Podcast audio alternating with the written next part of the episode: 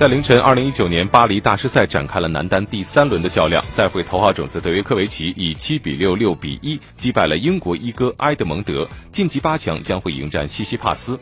另外一场比赛，兹维列夫二比六、七比五、二比六不敌沙波瓦洛夫。